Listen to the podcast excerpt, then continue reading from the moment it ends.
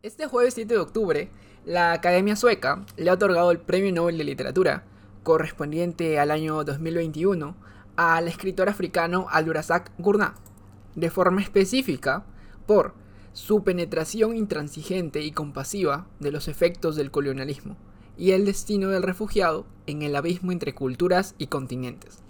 En esta edición de Epílogo Rosa el podcast conozcamos un poco más de este nuevo Nobel. Nació en 1948 en Zanzíbar, isla de Tanzania que queda en África Oriental. Posteriormente llega a Inglaterra con 18 años en calidad de refugiado.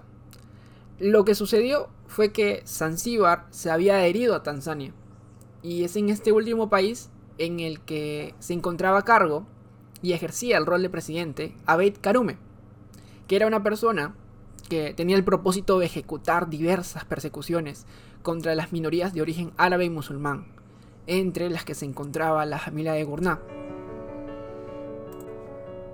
Oficialmente, a los 21 años comienza a escribir sus obras, y es aquí donde sucede otro hito que marca su desarrollo como escritor, porque recordemos, eh, su lengua materna era el swahili, no obstante, él publica sus novelas, cuentos, ensayos en inglés. Respecto al ámbito académico, Abdurrazak Gurnah se doctoró en la Universidad de Kent y también ejerció el cargo de docente. Eh, era profesor de literatura inglesa y postcolonial y también director del departamento de inglés, hasta que se jubiló recientemente.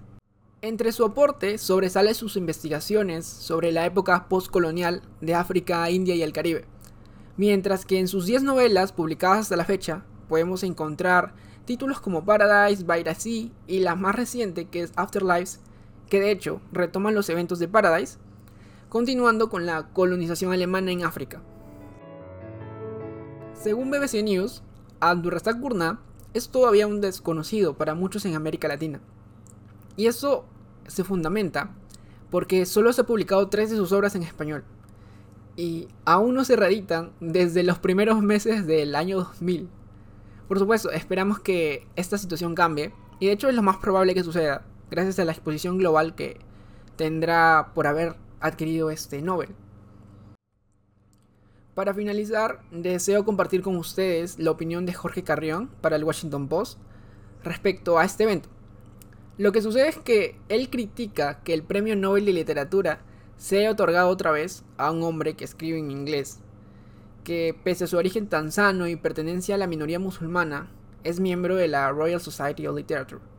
Y no solo se detiene allí, sino también que define a la Academia Sueca como un sistema jerárquico y anacrónico, que es incapaz de entender, juzgar y premiar a una nueva sociedad de creación y conocimiento. ¿Y qué piensan ustedes? O sea, ¿están de acuerdo con la opinión o quizás comparten similitudes o tienen sus discrepancias bien marcadas? Siéntanse la disponibilidad de comentarla.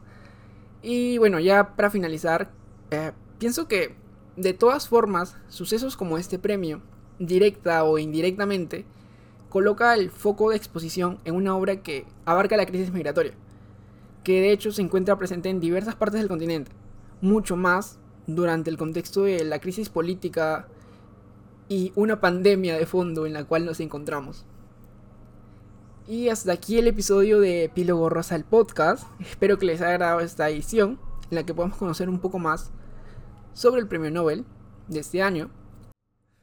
Y antes de finalizar, deseaba compartir con ustedes las noticias de que el próximo mes se estrena Un Mundo para Julius, que es la adaptación cinematográfica de la obra de Alfredo Bryce de Chanique una novela súper recomendada. Si no la han leído o no han tenido la oportunidad de leerla aún, léanla, que vale absolutamente la pena.